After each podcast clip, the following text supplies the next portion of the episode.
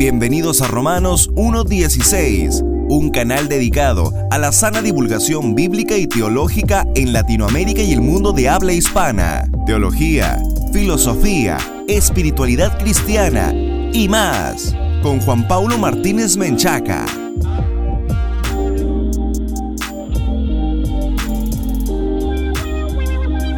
Bienvenidos amigos y patrocinadores, soy Juan Paulo Martínez Menchaca. Un saludo a todos los que nos están escuchando desde Radio Faro de Gracia, a través de internet desde Delaware, Estados Unidos, para todo el mundo.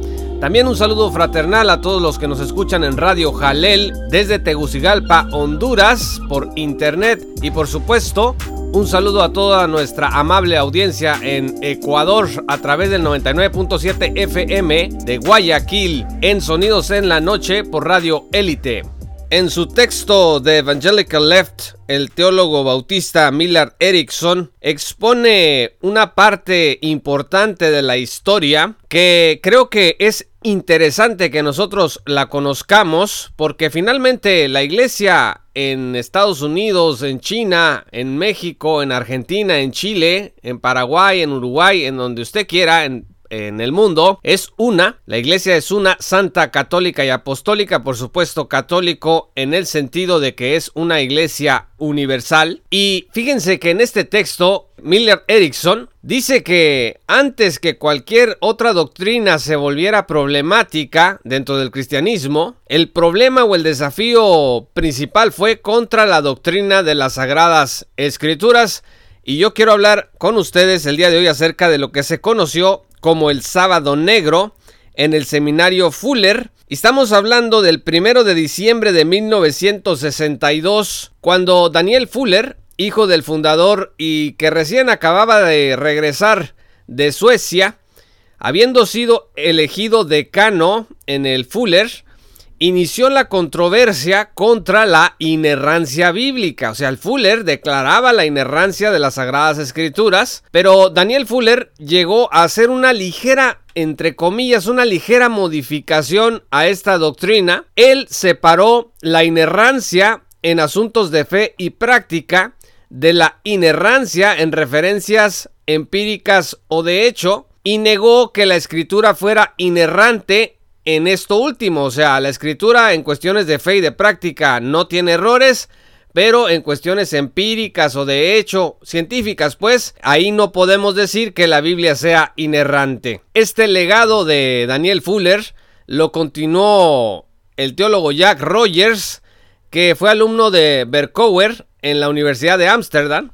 Rogers escribió varios documentos, entre ellos escribió uno que se llamaba Biblical Authority, para responder parcialmente a otro teólogo que se llamaba Aaron Lindsay en un libro que publicó Lindsay que se llamaba The Battle for the Bible, la batalla por la Biblia en 1976, en el que él mismo participó con un capítulo y también participó como editor. Entonces, Rogers dijo que la inerrancia total de la Biblia no era representativa del consenso histórico de la iglesia cristiana, sino algo reciente. Rogers colaboró luego con otro teólogo que se llamó Donald McKim en una obra que se llamaba The Authority and Interpretation of the Bible in Historical Perspective, la autoridad y la interpretación de la Biblia en una perspectiva histórica, en donde extendió su tesis. Ahí esgrimieron varios artículos, eh, por ejemplo, que los padres de la iglesia no sostuvieron que la Biblia fuera libre de todo error, que la escolástica protestante eh, inventó la inerrancia total de la Biblia desde una perspectiva aristotélica inductiva, que inclusive los divinos de Westminster, o sea, las personas que participaron en la confesión de Westminster, no creían en la inerrancia total, sino en el testimonio interno del Espíritu Santo y en que la Biblia traía a las personas a la salvación, entre otras cosas. En resumen, amigos, antes de la inerrancia, decían Rogers y McKim,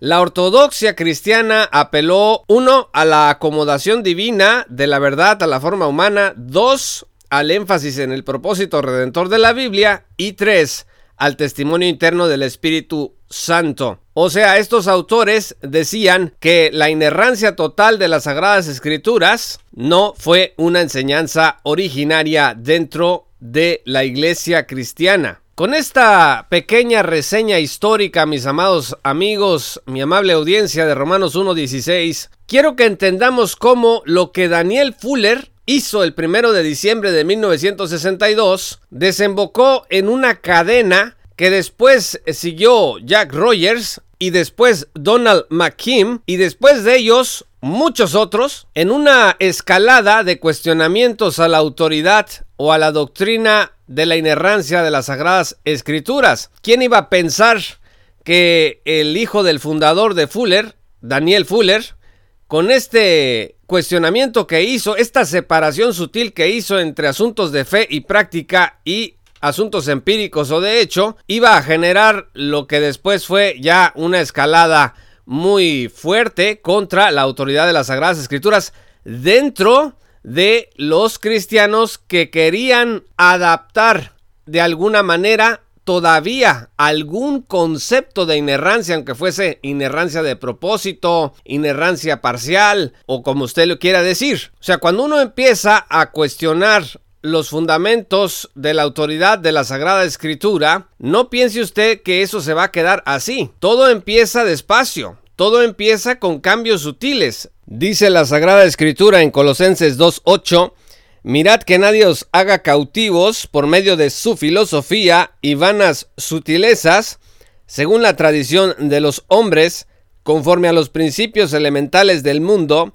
y no según Cristo. El apóstol Pablo está advirtiendo que podemos ser llevados cautivos a través de ciertas filosofías y sus vanas sutilezas. Esto no es una condenación de la filosofía, por supuesto, en su totalidad, ni mucho menos, sino de ciertos tipos de filosofía que tienen vanas sutilezas. Nadie se imaginó que este desafío a la inerrancia en Fuller en aquellos años después generaría una serie de problemas y desafíos mayores contra la inerrancia bíblica, porque una cosa es lo que los liberales hicieron eh, negando doctrinas fundamentales del Evangelio, negando la resurrección física y literal, negando la expiación sustitutoria, vicaria, la propiciación que Cristo hizo en la cruz, entre otras doctrinas, que quedaba claro que estos hombres estaban apartados completamente del cristianismo histórico.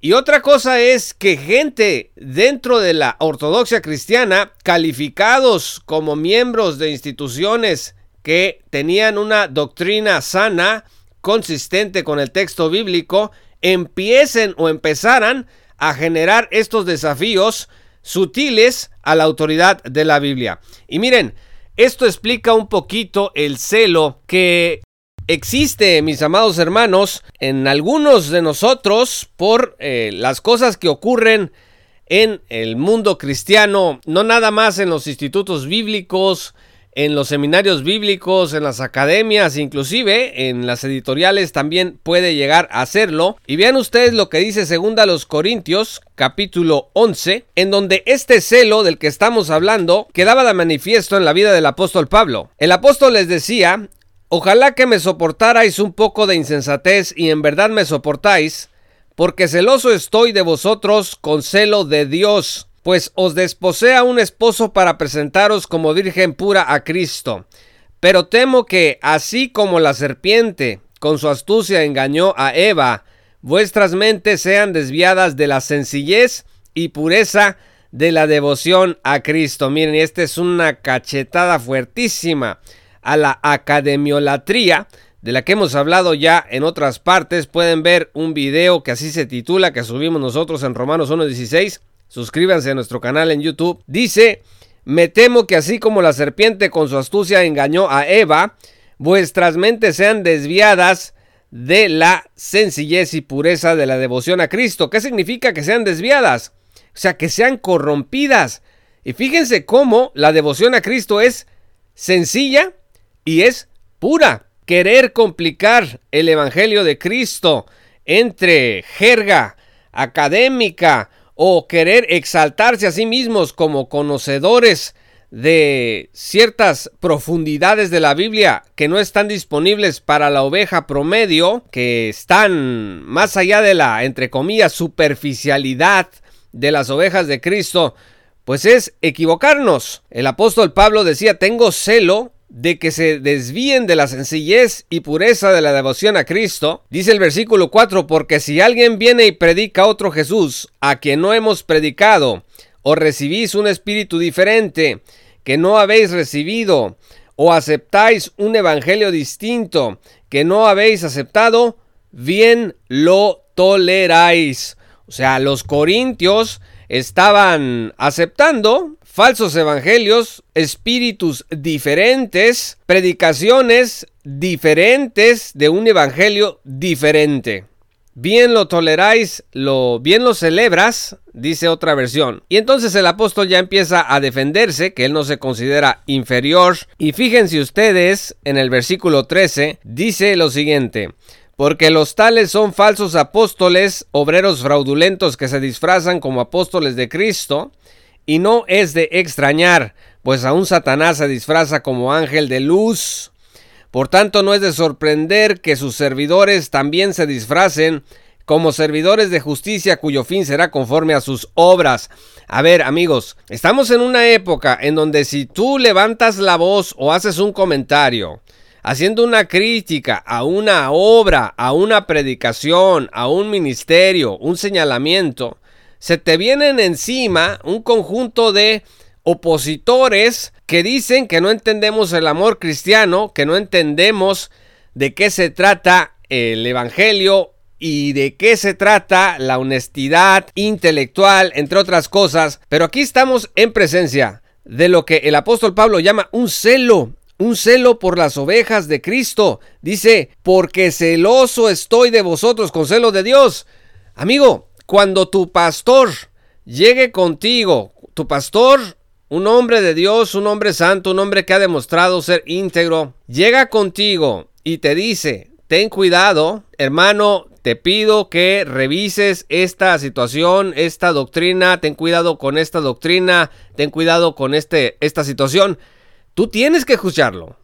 Porque si es un hombre de Dios, es alguien que tiene un celo de Dios por ti que te mira como esa oveja preciosa de Cristo que quiere proteger de los lobos rapaces, que quiere proteger a su rebaño. Es que es su obligación. En cambio, mis amigos, si tenemos un pastor al que no le importa lo que nosotros estamos aprendiendo, escuchando, lo que nosotros estamos haciendo, cómo estamos viviendo, que no le interesa en general, si nosotros igual eh, nos metemos en la mente una doctrina que otra, bueno, Ahí no estamos en presencia de un pastor conforme a las sagradas escrituras. No es que los pastores que alzan la voz, que los hermanos que alzan la voz tengan la mente cerrada. Bueno, en todo caso tienen la mente cerrada a herejías destructivas y tienen un celo de Dios por ti que haríamos muy bien en escuchar. A lo largo del tiempo que tenemos trabajando en Romanos 1.16, nosotros hemos conversado con muchos hermanos, pastores, líderes de jóvenes a lo largo de Latinoamérica que ellos han mostrado sus preocupaciones por lo que pasa en sus institutos bíblicos, en los seminarios de sus ciudades, de sus países, en sus denominaciones. Y los hermanos realmente están desesperados algunos porque no hayan cómo poder enfrentar a veces algo tan que parece tan fuerte, una cosa que parece como que muy gigante y que parece que nadie quiere verlo. Entonces, se preocupan por los maestros que están, algunos maestros que están en sus seminarios, en sus institutos, y bueno, regularmente se les tilda de fanáticos, fundamentalistas, que no entienden cómo progresa la ciencia, y yo a todos estos hermanos siempre los invito a que no se desanimen, a que cumplan su responsabilidad. ¿Y cuál es tu responsabilidad? Avisar. Yo creo que esto es lo que está pasando conforme a estas escrituras. Si las personas quieren seguir adelante con situaciones anormales, doctrinalmente anormales dentro de sus instituciones, de sus iglesias, bueno, pues esa ya es una decisión que tienen ellos que enfrentar delante de Dios. Pero uno debe de cumplir con la responsabilidad de comentar de presentar argumentos para derribar todo pensamiento que se oponga a Cristo, como dice la Escritura, y dejarle todo lo demás a Dios. ¿No es acaso eso lo que hacían los profetas, mis amados hermanos, de avisar, de proclamar el mensaje de la verdad y Dios obraba a través de lo que ellos decían, arrepentimiento, entre otras bendiciones. Entonces, amados hermanos, aprendamos de la historia. Si vamos a empezar a cuestionar eh, la autoridad de la Sagrada Escritura, hay que poner mucha atención, porque eso no se queda nada más en un comentario, no se queda nada más en una charla que se dio por allí, no se queda en algo sin efecto, ¿no? puede tener un efecto y muy grande y no queremos ser nosotros responsables de tergiversaciones contra la verdad de las Sagradas Escrituras.